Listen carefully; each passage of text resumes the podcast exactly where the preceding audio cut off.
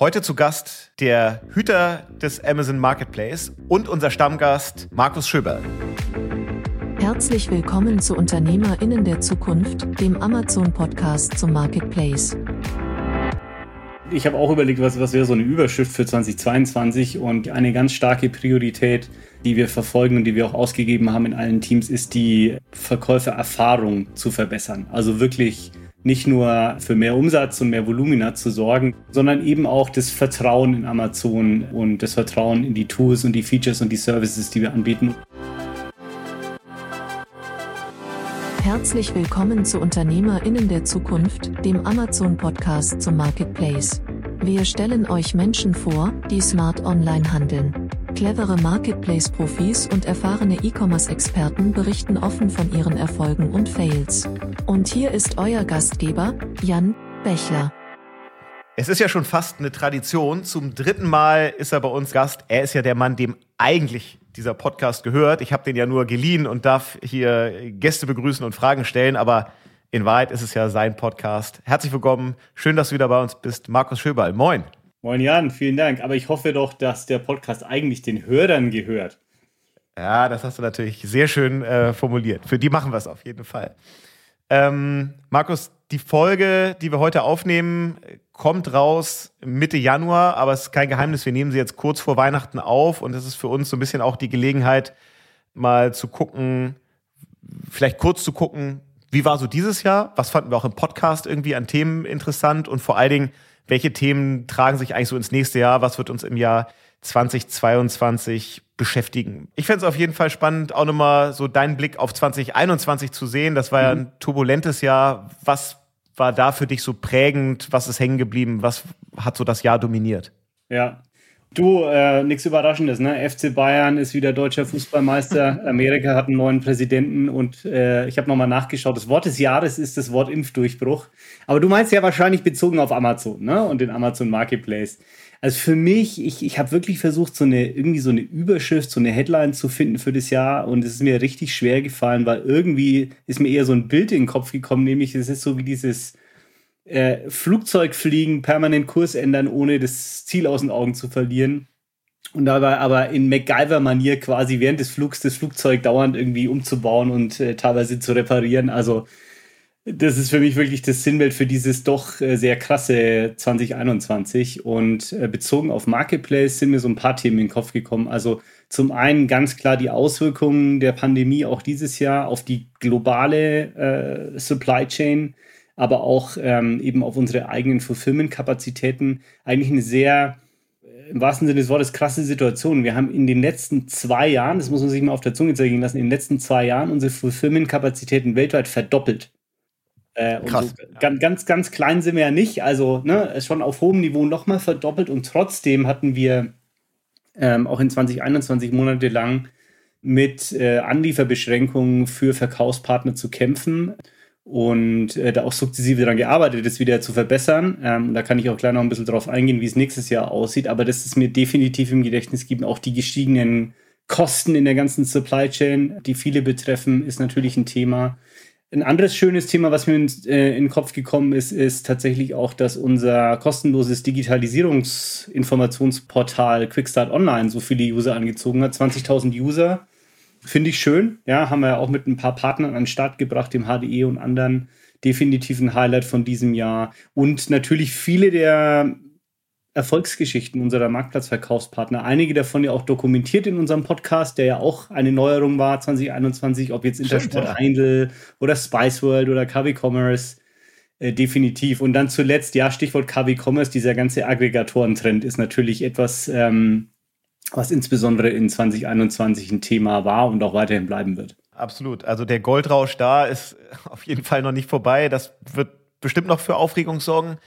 Wenn du so auf das Jahr zurückblickst, ähm, was ist euch mehr entgegengeschlagen? Eher äh, Frust, Klagen, äh, Verzweiflung wegen äh, Logistikthemen, du hast die Anlieferbeschränkungen genannt, oder dann doch eher Dankbarkeit, weil ihr für ganz viele UnternehmerInnen, du hast so ein bisschen äh, unseren äh, Intersport Heindl Podcast-Gast auch genannt, die dann dankbar dafür waren, dass ihr ihnen in der Pandemie geholfen habt, weiter Geschäft zu machen, weil sie über euch E-Commerce-Geschäft aufgebaut haben? Ja, beides und natürlich auch so wie immer ein bisschen asymmetrisch. Also äh, das Negative ist natürlich, äh, findet man häufiger, hört man häufiger und ist auch in der Öffentlichkeit präsenter.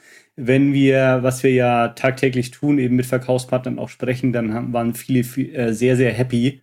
Insbesondere natürlich auch die, die ähm, vielleicht selber noch ein, äh, ein Offline-Geschäft betreiben und das zum Beispiel aufgrund von Lockdowns nicht aufrechterhalten konnten in der Lockdown-Phase oder da kein Geschäft machen konnten und das aber ausgleichen konnten, wie zum Beispiel eben Intersport Heindl, ist ja auch schön dokumentiert in dem Podcast.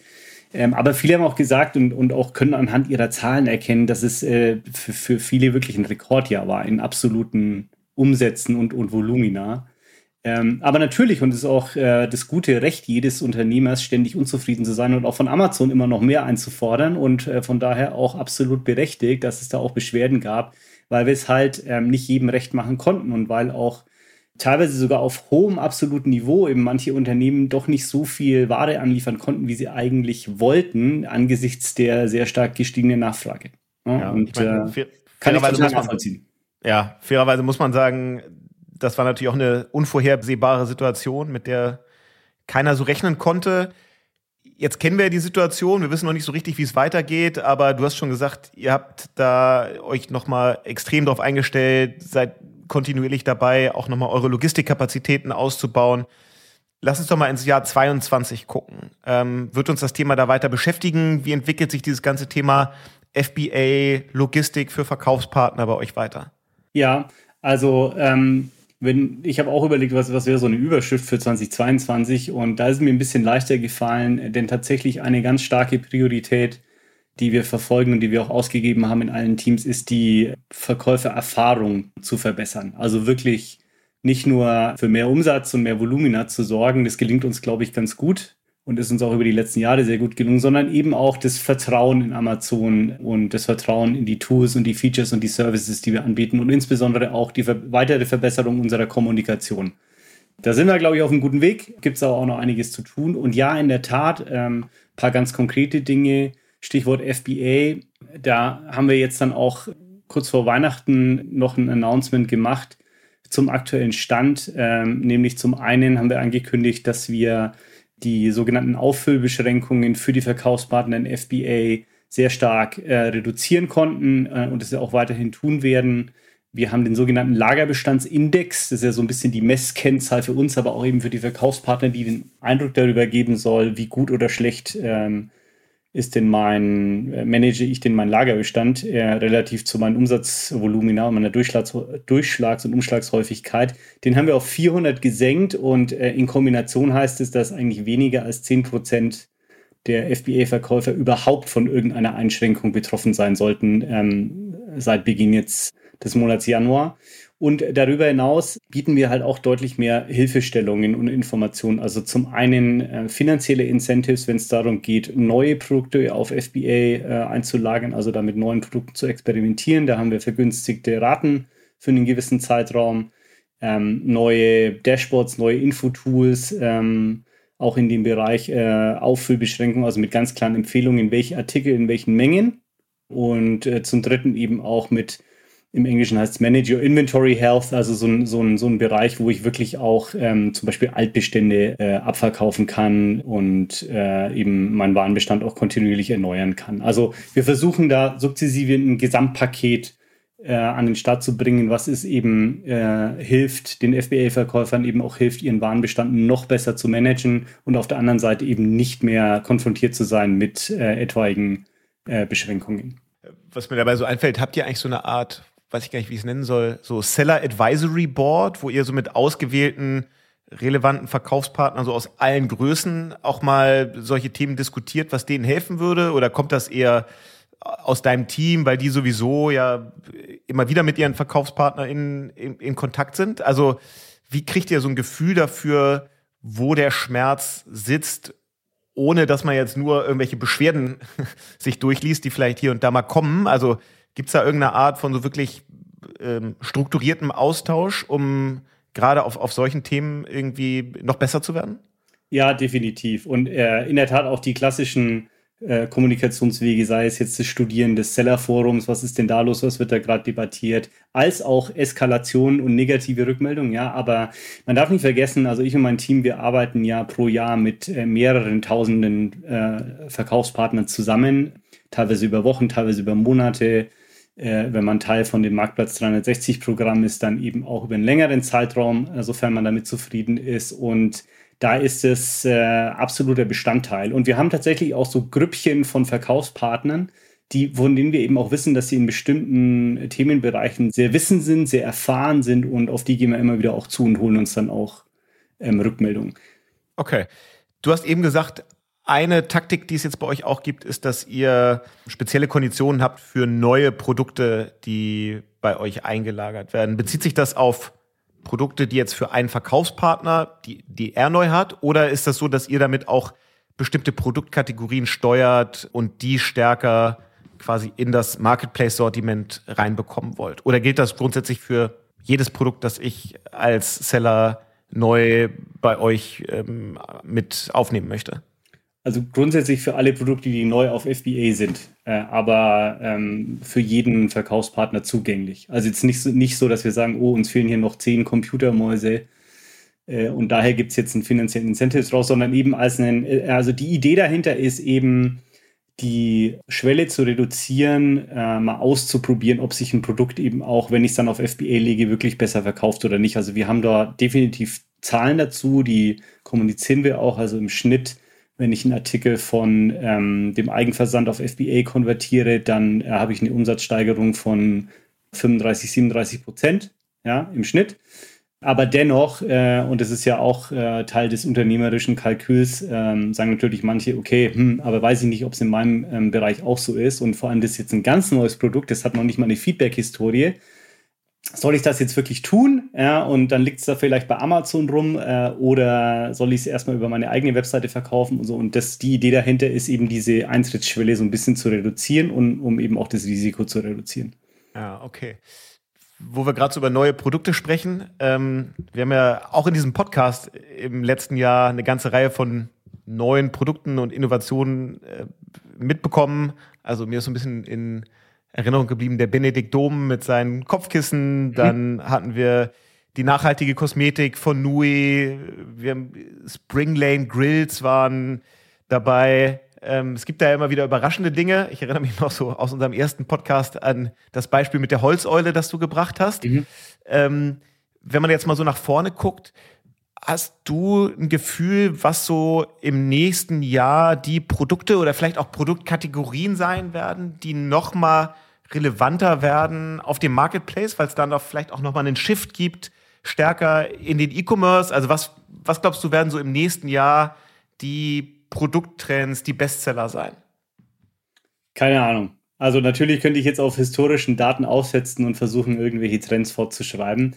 Aber ähm, das ist ja gar nicht so sehr, wie wir auch unser Marktplatzgeschäft verstehen und betreiben. Denn tatsächlich versuchen wir eher die Voraussetzung zu schaffen über entsprechende Tools und Features, sodass eben der Schwarm an Unternehmer da draußen selber entscheidet, okay, fange ich jetzt damit was an und was fange ich damit an und in welche Produktbereiche gehe ich. Und ein Beispiel dafür ist, ist etwas, was wir in Deutschland, ich glaube im August, September so ein bisschen als Pilot ausgerollt haben, äh, jetzt auch in EU5 äh, gelauncht haben. Das nennt sich Product Opportunity Explorer oder im Deutschen irgendwie Chancenerkunder, wieder so ein sperriges Wort. Im Englischen hört sich immer so toll an, ne?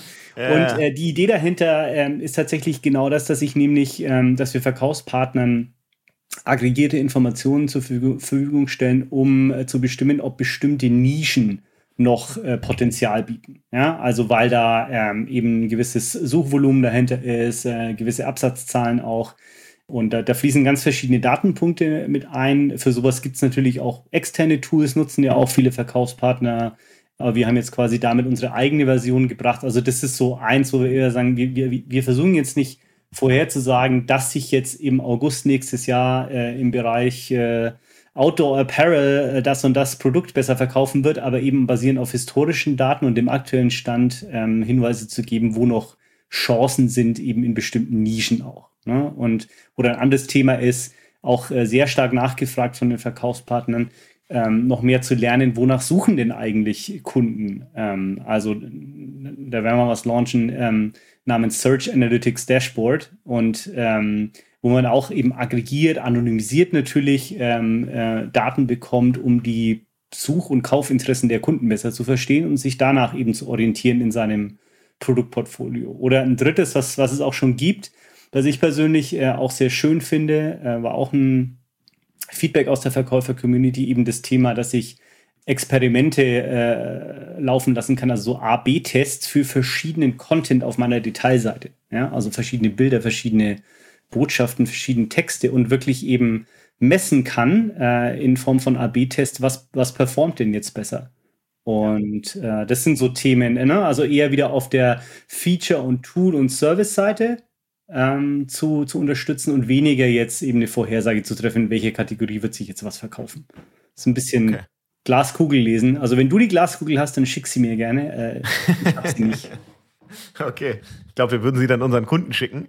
Aber ähm, also tatsächlich, glaube ich, ist das total hilfreich, da nochmal ein bisschen weniger nach Bauchgefühl, sondern viel stärker auf Daten, so Produktentwicklung mhm. vorantreiben zu können. Ähm, das ist ja was, was jetzt große Konzerne vielleicht sowieso irgendwie nochmal ganz anders über Marktforschung können. Äh, für jüngere Unternehmen, äh, die vielleicht so als kleinere D2C-Brands starten, ist das wahrscheinlich nochmal der viel größere äh, Hebel. Wenn wir über D2C sprechen, glaubst du, dass das eigentlich der Trend ist, der am stärksten durch den Marketplace befeuert wird, ähm, als Enabler für D2C-Geschäft? Oder seht ihr euch gar nicht so sehr jetzt als, als D2C-Hebel, sondern genauso weiter als Retail-Kanal, also jetzt insbesondere auf dem, auf dem Marketplace und nicht, nicht im Vendoren-Modell. Wie, wie glaubst du, entwickelt sich euer Geschäft da? Ja, also ähm, uns sind alle Verkaufspartner und alle Verkaufspartnermodelle recht. Ne? Also es ist äh, definitiv fair zu sagen, der, der Marktplatz, so wie er mal angefangen hat, hatte primär so klassische Wiederverkäufer als Verkaufspartner. Das war auch damals der Fall. Und so wurde der, der Marktplatz eben auch gebaut ähm, und, und, und, konzipiert. Und in der Tat, über die Jahre hinweg haben sich da neue Trends ergeben, nämlich dass eben klassische Videoverkäufer selber ähm, Eigenmarkenlinien aufbauen, so wie man das eben auch von den großen Einzelhandelskonzernen kennt, den Reves, Aldis, DMs dieser Welt. Ja, also warum sollte das ein kleineres oder mittelgroßes Wiederverkäuferunternehmen, was vielleicht nur primär online tätig ist, nicht auch machen.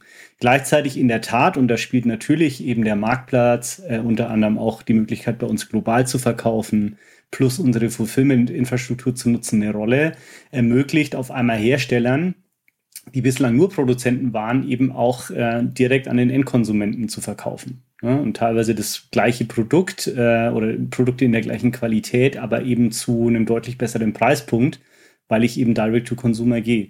Ich glaube, ähm, eine Sache ist mir wichtig zu betonen, also wir sprechen relativ viel tatsächlich über Markeninhaber und D2Cs in letzter Zeit.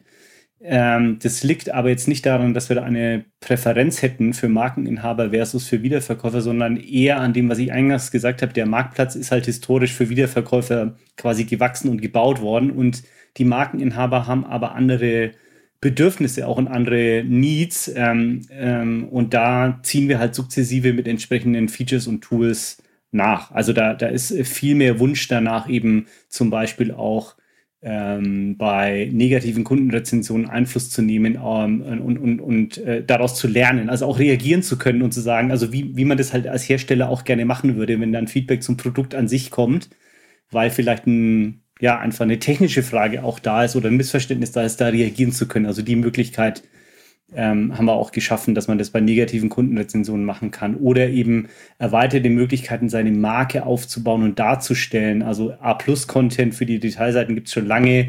Videos äh, nutzen auch mittlerweile viele. Jetzt kommen dann A-Plus Story Cards, wo ich so ein bisschen meine Geschichte erzählen kann. Sponsored Videos als Advertising-Form auch in die Suchergebnisse mit eingebunden. Also das sind aber so Themen, die sind wahrscheinlich, wenn ich Marken, also ein Markenanbieter äh, schon seit mehreren Jahren bin und meine eigenen Kanäle haben irgendwie gang und gäbe. Aber eben auf dem Amazon Marketplace ähm, können wir da sukzessive noch ein bisschen nachziehen und reagieren eben halt auch mit den Möglichkeiten, die, die wir haben und auf Basis des Feedbacks, was wir so bekommen von diesen Anbietern. Ja, als D2C-Brand, warum mache ich das? Ich meine, am Ende, ich möchte so ein bisschen dem Preisdruck äh, der, der großen Händler entgehen und ich möchte vor allem eine ja, eine direkte Endkundenbeziehungen aufbauen und äh, irgendwie ja auch in eine Interaktion kommen mit, mit meiner Zielgruppe und, und meinen Käufern. Das ist ja immer noch, muss man sagen, verhältnismäßig schwierig über den Marketplace, weil ich nicht so richtig, wie man es jetzt vielleicht im eigenen Online-Shop machen könnte, so klassisches CRM machen könnte, E-Mail-Marketing-Kampagnen, After-Sales, ähm, das ist, ist ja sehr eingeschränkt. Genau das müssten ja eigentlich Dinge sein, wenn man jetzt sagt, man will so den D2C-Strang stärken und dann besseres Angebot machen dass man da auch Möglichkeiten schafft. Ja, machen wir auch, machen wir, ähm, ich würde es mal so nennen, bewusst mit angezogener Handbremse. Also einerseits auf diesen Wunsch zu reagieren und eben zum Beispiel auch Markeninhabern äh, zuzugestehen, dass sie spezifische E-Mail-Marketing-Kampagnen starten können. Solche Dinge schon. Auf der anderen Seite ist es eine Balance, also auch äh, weiß nicht, wie du darüber nachdenkst, Jan, aber der Endkunde Jan äh, Bechler würde wahrscheinlich auch ungern jetzt von äh, 1000 Markenanbietern äh, auf Amazon in Deutschland jeden Tag 10 E-Mails bekommen. Ne? Das äh, wäre dann irgendwann auch nicht mehr hilfreich. Und ähm, auch da, eine ne Balance zu schaffen, ist sicherlich ähm, das, was wir da versuchen werden hinzubekommen. Ja, okay. Ein Thema, das jetzt ja, also in der Pandemie ja nochmal irgendwie relevanter geworden ist, ist so die Verknüpfung online zu offline. Viele lokalen Händler hatten ja irgendwie lange das Problem, es gab überhaupt gar keine Online-Präsenz. Also, und wenn, dann war es wirklich nur eine, eine digitale Visitenkarte mit Öffnungszeiten. Dann war der Lockdown dicht. Jetzt hat sich dann ja sehr viel eben auf die großen E-Commerce-Plattformen ähm, an, an Umsatz verschoben. Ähm, einige Online, äh, einige Offline-Händler haben es irgendwie geschafft, sich so ihr eigenes Standbein aufzubauen. Aber man sieht ja, dass diese beiden Welten immer noch so ein bisschen stärker auch zusammenwachsen. Das ist bisher bei Amazon ja noch sehr, sehr eingeschränkt. Wer jetzt aber die Accelerate, eure große Konferenz im Herbst verfolgt hat, der hat ja gesehen, dass ihr da euch auch in diese Richtung hin entwickelt und ein paar neue Features in der Pipeline habt. Vielleicht magst du die mal erklären, weil ich glaube, dass das jetzt für Händler, also nicht für die D2C-Brands, sondern für die Händler ein total spannendes zusätzliches Tool sein kann. Ja, in der Tat. Also da wurden ja einige Themen angekündigt. Ein paar habe ich auch vorhin schon genannt. Äh, aber eben auch eine Sache, äh, die total, banal ist äh, für viele mittlerweile, aber für Amazon nicht unbedingt, nämlich das Stichwort Local Selling oder Kauf online bei Amazon und holst dir eben ab im Geschäft lokal. Ähm, das gibt's gibt's in den USA jetzt schon. Ähm, denken wir auch drüber nach in anderen Ländern.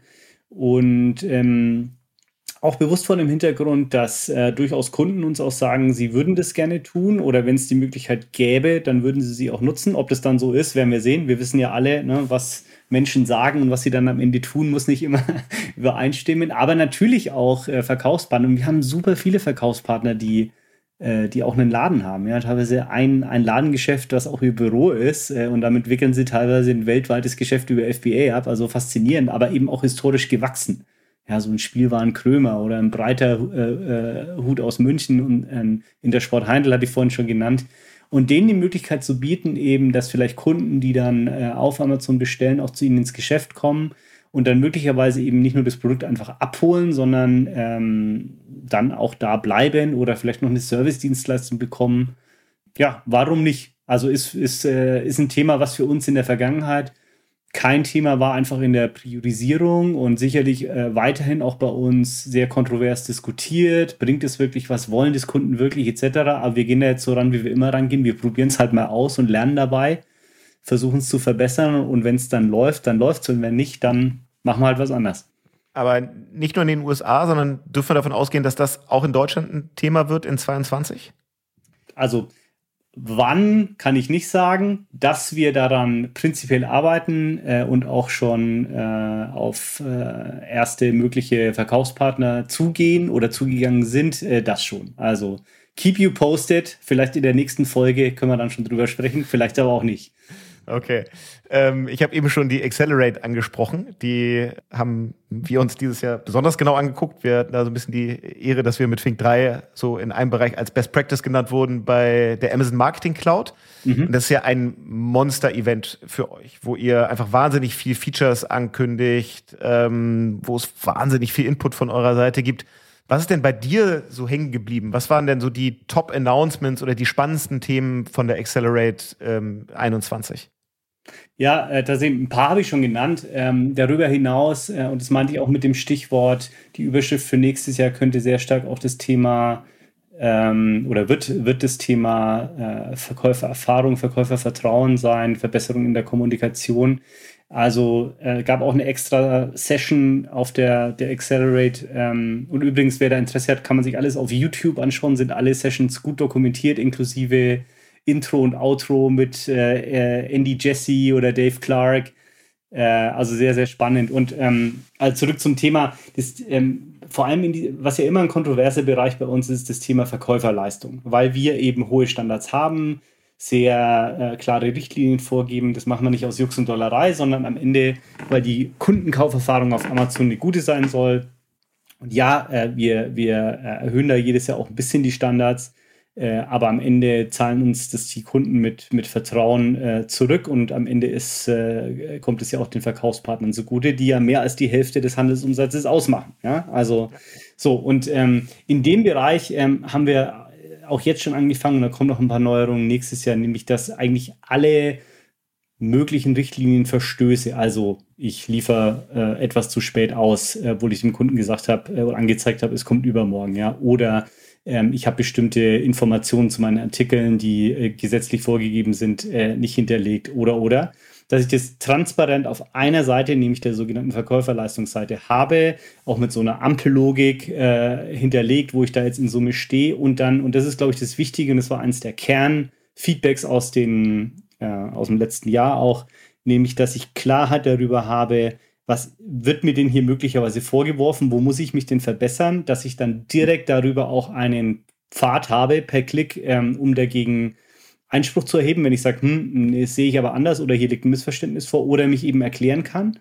Und gleichzeitig, wenn ich mal wirklich nicht weiter weiß, ähm, haben wir ähm, für viele, viele Verkaufspartner, ähm, und das werden wir auch weiterhin tun, eben die Möglichkeit ausgerollt, dass ich auf dieser Seite rechts oben so einen Call Me Now Button habe, also so einen, so Knopf, wo ich draufdrücken kann und um Rückruf bitte. Und dann komme ich halt in ein Spezialistenteam, also nicht den normalen Verkäufersupport, der eben äh, tendenziell für, für die standardoperativen Themen zu Listungsproblemen und wie mache ich jetzt FBA und so weiter zuständig ist, sondern wirklich, wenn es um diese äh, Verkäuferleistungsthemen geht, äh, spezialisiert ist. Und dann äh, kann ich da mit jemandem sprechen drüber. Also da erhoffen wir uns doch, dass da deutlich mehr Transparenz dann herrscht, deutlich mehr Verständnis und dass das auch im Interesse der Verkaufspartner liegt. Ansonsten haben wir ganz, ganz viele neue Tools, neue Features announced. Einige habe ich schon genannt. Ähm, kommen noch ein paar hinzu, sowas wie ähm, diese Produktempfehlungen oder Nischenempfehlungen, ähm, die eben auch international zu bieten. Also wenn ich zum Beispiel jetzt nach USA expandieren will, dass ich vielleicht auch da ein paar Hinweise bekomme, okay, für mich als deutschen Verkaufspartner, welche Produktnischen oder Kategorien können denn da besonders Sinn machen, welche eher nicht. Ja, also da auch zu unterstützen und eben generell das Thema Global Listings. Also äh, ich glaube, das erzähle ich in jeder Folge, weil es auch ein langjähriges Projekt ist, wo es sozusagen immer wieder Verbesserungen gibt.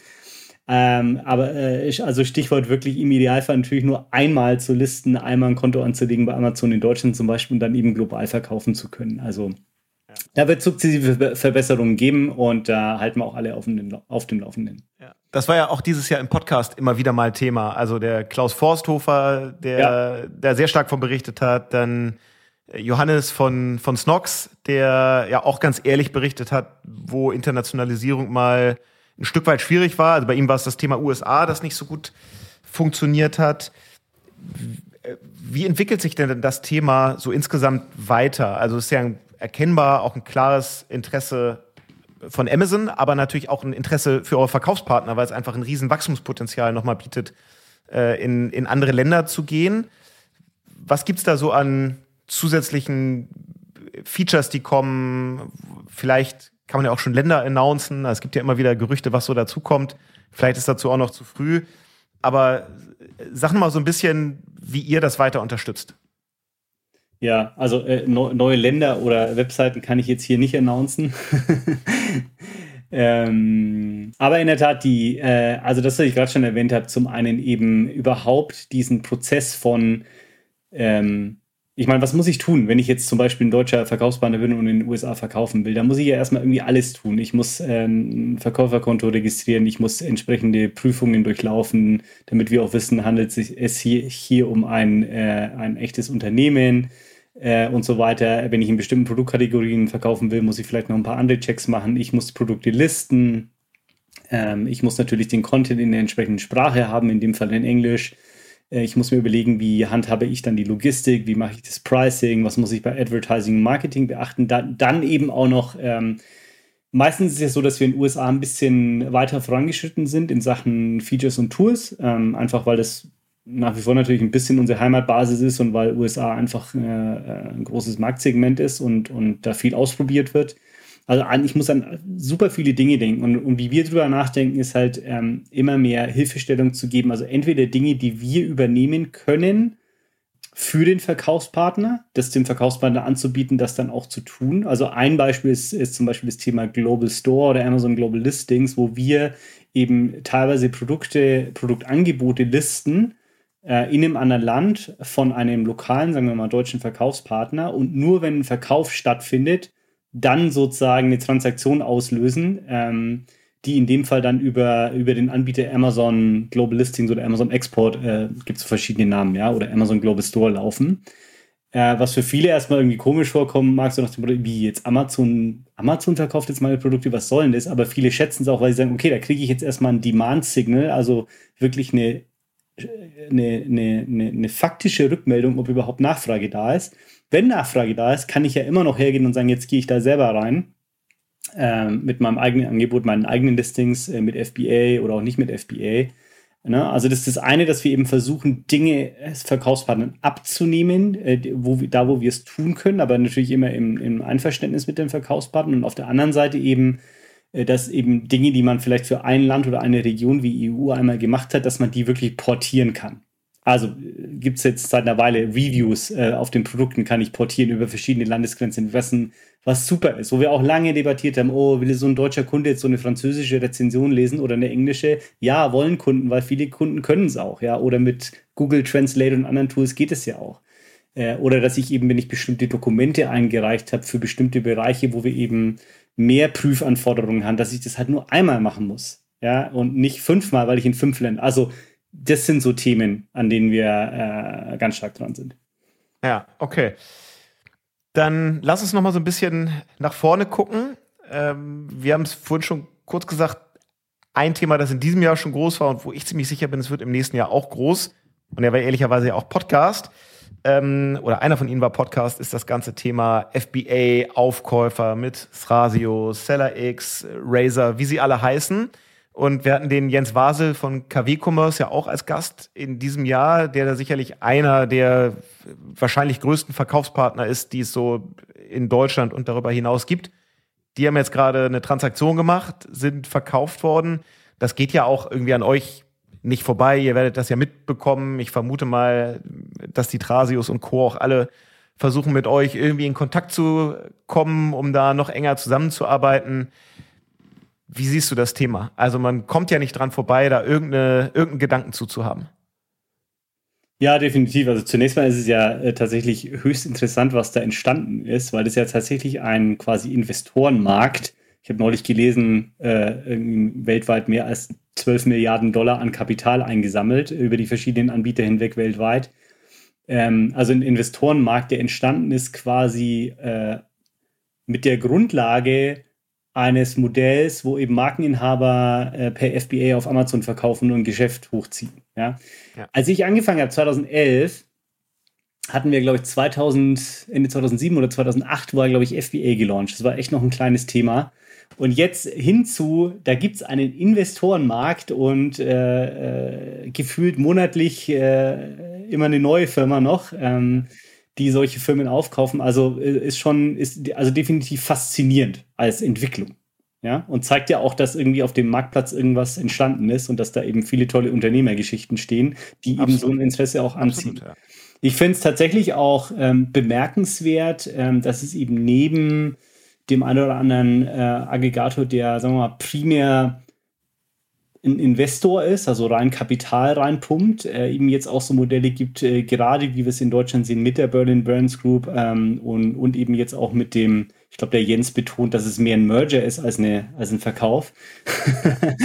ja, also dem sagen wir mal, dem Zusammengehen zwischen KW Commerce, äh, Max und Jens und eben ähm, Seller X, ähm, wo eben die Kombination auch da ist aus, da gibt es Kapital einerseits, aber da gibt es halt auch definitiv operative Erfahrung und Expertise, zum einen natürlich tiefe Expertise, was äh, erfolgreiches Verkaufen auf Amazon bedeutet, aber eben auch das Thema Produktentwicklung, ähm, Logistik, Fulfillment-Infrastruktur, Produktion in China und so weiter. Also das ist schon spannend, ja. Und wir beobachten das, ähm, wir sprechen mit vielen, wir sprechen mit allen. Wir haben ja auch äh, tatsächlich sehr viele Leute, insbesondere auch aus meinem Team, die, die da teilweise arbeiten jetzt, ja. ja. Schöne Grüße. ja, klar, absolut. Ich meine, das genau, passiert, und, uns, passiert ähm, uns auch. Genau, und, und äh, ähm, wie sich das entwickelt, wird man sehen. Also ich glaube auch, so ein, also ich will das gar nicht groß bewerten, aber so ein bisschen eine Blase ist wahrscheinlich da, ist ja auch fair, ne? So ein bisschen Klar. Wann immer es irgendwo eine große, größere Opportunity gibt, springen halt mehrere auf, aber nicht jeder wird es machen. Äh, auf der anderen Seite ist auch so, es ist wahrscheinlich auch nicht für jeden Verkaufspartner das Richtige. Ja, also es gibt ja auch viele, die, die das wirklich aus Leidenschaft machen und deren ganzes Herzblut da drin steckt und die äh, gar nicht die Motivation haben oder das Ziel, jetzt quasi auszuverkaufen. Ja, es gibt sicherlich auch Aggregatorenmodelle, wo man irgendwie dabei bleiben kann, das mit weiter mit aufbauen und wo man auch von der Professionalisierung vielleicht noch und Synergien profitieren kann. Aber es gibt ja auch viele, die sagen so, hey, wir machen das zu zweit, wir machen guten Umsatz, wir können davon leben äh, und äh, arbeiten uns damit aber nicht tot und das ist super. Ne? Also von daher mal sehen. Ja, absolut. Also ich habe da auch ein sehr zwiegespaltenes äh, Bild auf das Thema. Ich verstehe schon, dass da einige das Gefühl haben, sie können da jetzt ein bisschen auscashen und das, was sie aufgebaut haben, gut verkaufen und das ist ja auch fair enough. Auf der anderen Seite bin ich ja immer noch skeptisch bei dem Geschäftsmodell. Ich glaube, das funktioniert halt total gut, wenn man so eine Berlin Brands Group ist und einfach Monster operative Exzellenz hat.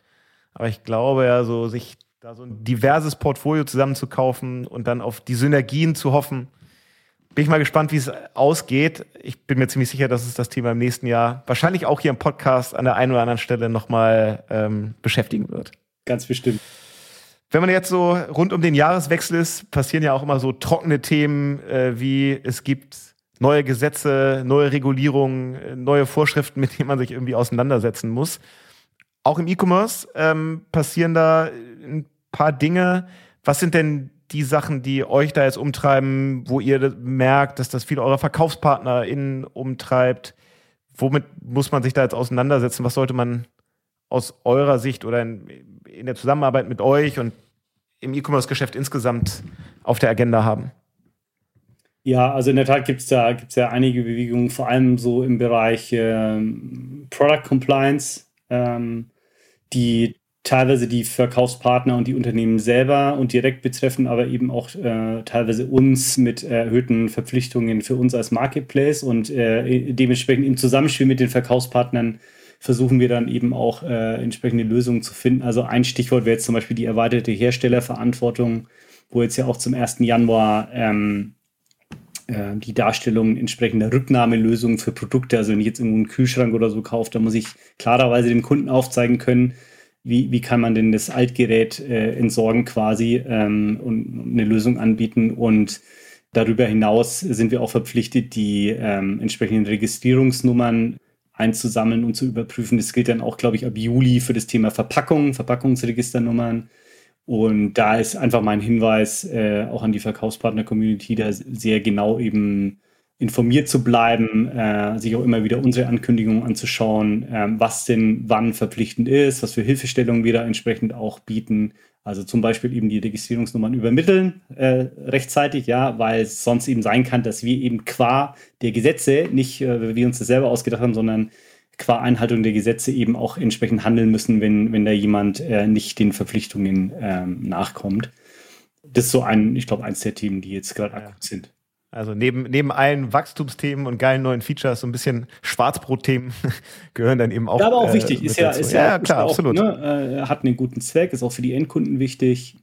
Bei dem Thema auch, wir werden auch, also es sind immer so Sachen, wo wir einerseits Verpflichtungen haben gegenüber den Verkaufspartnern, dadurch eben auch Dinge einfordern müssen, wie zum Beispiel diese Registrierungsnummern, aber auf der anderen Seite eben auch äh, Informationen selber auf den Produktdetailseiten hinterlegen, damit eben Kunden das auch machen oder eben auch die äh, Möglichkeit bieten. Und wir können da vielleicht nochmal verlinken in den Show Notes oder so mit ein paar Informationen zu den entsprechenden Hilfeseiten, dass ich auch in meiner Verkäufer-Storefront entsprechende Informationen hinterlegen kann. Ja, am Ende geht es ja darum, dass der Kunde diese Informationen bekommt äh, und dass es so dargestellt ist und abgebildet ist, wie das Gesetz das intendiert.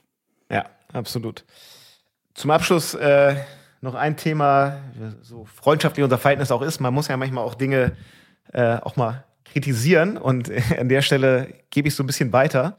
Ähm, persönliche Erfahrung, ich habe äh, neulich zu Hause ein Amazon-Paket aufgemacht. Das war was relativ Kleines, ein relativ kleines Produkt, das ich bestellt habe. Das kam in einem monstergroßen Karton mit relativ viel, sag ich mal, Verpackungsmaterial da drin. Und da wurde ich zu Hause schon ein bisschen schräg angeguckt, äh, angesichts meines äh, Online-Shopping-Verhaltens, ob das denn jetzt wieder sein müsste. Äh, natürlich auch irgendwie in Verbindung mit auch einem Thema, das uns jetzt die letzten zwei, drei Jahre sehr umtreibt. Ne? Fridays for Future, Nachhaltigkeit, Klimawandel. Würdest du mir zustimmen, dass das ein Thema ist, das auf jeden Fall Aufmerksamkeit braucht, ähm, bei einfach noch mehr Wachstum im E-Commerce, noch mehr Paketen, die verschickt werden, daran zu arbeiten, ähm, dass das so weit wie es eben geht, nachhaltig und umweltfreundlich stattfindet? Total. Also äh, bei mir ist die Situation ähnlich. Meine äh, Tochter, die ist in der sechsten Klasse im Gymnasium, ähm, ist die Klimaschutzbotschafterin in ihrer Klasse. Ist ja geil, dass das gibt. Also wirklich geil. Und die, ähm, äh, die liegt mir im positiven Sinne äh, auch äh, immer wieder im Ohr mit verschiedenen Sachen. Ähm, jetzt bezogen auf Amazon, wir machen, wir machen ziemlich viel und ich glaube, die Situation, die du jetzt erlebt hast, ähm, ist äh, eher die Ausnahme, äh, weil wir gerade dieses Thema nämlich unnötiges Verpackungsmaterial zu reduzieren, ähm, sehr stark angegangen sind. Ich habe die Zahl jetzt nicht parat. Die, ich habe sie, glaube ich, neulich bei dem Handelbar-Podcast mit dem Kai Hude jetzt auch erwähnt, nämlich wie viele ja. Tonnen, Tonnen, an Material wir da eingespart haben. Auch zum Beispiel das Thema, ähm, was wir vorantreiben, auch in Zusammenarbeit mit Herstellern und Markeninhabern, muss ich denn überhaupt eine Umverpackung haben oder kann ich ein Produkt nicht in der natürlichen Verpackung des Produkts verschicken? Ja, so Ship-in-Own-Container sagen wir da bei uns dazu. Und was wir jetzt auch angekündigt haben, konnte man ja lesen zum 1. Januar, dass wir eben in Deutschland keine Produkte mehr in Einweg, Plastiktüten und Umschlägen für eigene Produkte und für FBA-Produkte verpacken, dass wir eben kleinere Lieferungen, so wie deine, äh, äh, vermehrt eben in Versandtaschen, Tüten auf Papierbasis liefern. Ähm, also das sind alles Teile unserer eigenen Klimaschutzbemühungen, die wir sehr stark verfolgen, wo wir auch das äh, sogenannte Klimaversprechen lautstark proklamiert haben, äh, schon vorletztes Jahr, nämlich dass wir schon 2040 die Ziele des Pariser Klimaabkommens äh, CO2-Neutralität insbesondere einhalten wollen als Unternehmen, was für ein Unternehmen wie uns nicht leicht ist. Ja, eben weil wir, ne, es ist immer leicht zu sagen, ja, wir sind klimaneutral, wenn ich nur Softwareentwicklung mache. Ähm, aber wir machen eben nicht nur Softwareentwicklung, da gibt es eben auch Fahrzeuge und Trucks und Flugzeuge und physische Prozesse. Und ähm, trotzdem haben wir gesagt, okay, wir gehen mit gutem Beispiel voran, weil wir wollen es schaffen. Und wenn wir es schaffen, können es auch andere Unternehmen schaffen. Und wir freuen uns auch, dass mittlerweile mehr als 200 Unternehmen aus 25 Branchen und 16 Ländern dieses Klimaschutzversprechen unterzeichnet haben, gemeinsam mit uns. Und ja, vielleicht können wir da auch mal eine Folge machen. Wäre vielleicht auch eine gute Idee ne, zum Thema ja. Sustainability, äh, was machen wir als Unternehmen, was passiert auch auf dem Amazon Marketplace, was machen wir gegenüber Kunden. Wir haben ja zum Beispiel auch diesen Climate Pledge Friendly Badge, der totale Zungenbrecher, ähm, ja. Ja, wo wir also, Produkte kennzeichnen, die eben entsprechende Zertifizierungen haben, eben auch, weil, weil Kunden das wichtig ist. Also wo wir auch ähm, KMUs, deutsche KMUs partizipieren lassen. Lohnt sich vielleicht mal da eine extra Folge zu machen. Ja, glaube ich auch. Also vor allem, weil ich ziemlich sicher bin, dass auch bei vielen UnternehmerInnen das Bewusstsein dafür steigt und dass die selber eben auch ähm, ihre Handelskanäle, ähm, ihre Absatzkanäle noch stärker dahin entwickeln wollen und ist ja auch so ein bisschen für, für, für Marke und Positionierung von so einer Brand immer wichtiger wird, ähm, das eben auch glaubhaft zu vermitteln, dass man sich um diese Themen kümmert und ähm, das so beim, bei der gesamten Art und Weise, wie man Business macht, irgendwie berücksichtigt. Also ja, und ich zumal, finde, also insbesondere, wenn es eben nicht nur äh, der Vermarktung dient, sondern wirklich ernst gemeint ist. Ja, absolut, und das ist absolut. ja das Wichtige, dass es kein Feigenblatt ist, sondern dass es ernst meint. Wir meinen es definitiv ernst. Wir haben uns zum Beispiel deswegen auch als Teil dieses Klimaschutzversprechens äh, verpflichtet, eher regelmäßig zu Bericht zu erstatten, sehr viel Transparenz darüber zu geben, äh, welche Emissionen wir produzieren ähm, äh, und warum diese zu reduzieren und auch was sozusagen der, die Trajektorie da ist jedes Jahr. Ähm, genau, aber äh, ähnliche Interessen haben viele, viele andere Unternehmen auch und äh, bin ich vollkommen bei dir. Ja, sehr gut. Markus, der dritte Auftritt hier in diesem Podcast kommt so langsam dem Ende entgegen. Wir haben uns jetzt hier in schöner Regelmäßigkeit so ungefähr alle sechs Monate gesehen. Ich würde mich gerne heute schon mit dir verabreden, dass wir spätestens in sechs Monaten ähm, wieder ein Update machen mhm. aus äh, deinem, gerne. ja, vielleicht, vielleicht dann ja nicht mehr Homeoffice, sondern vielleicht wieder Office, weil die ganze Gesamtsituation sich dann hoffentlich bis dahin verbessert hat. Lass mal nach vorne gucken, wenn wir dann im Sommer 22 wieder miteinander sprechen was wird dann das spannendste Thema sein? Worüber werden wir dann sprechen?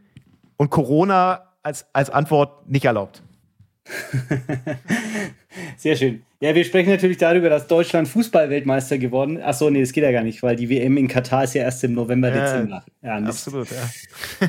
ähm, gute Frage, vor allem wenn es nicht Corona bezogen sein soll. Ähm, wie wäre es denn wie wäre es denn, wenn wir zum Beispiel so eine Zwischenbilanz machen mit Rocco Bräuninger als neuem Amazon Deutschland-Chef, ähm, ah. so nach einem halben Jahr? Ähm, ich kann Rocco auch gerne mal fragen, ob er auch eine Folge macht mit dir oder ob wir eine gemeinsam machen.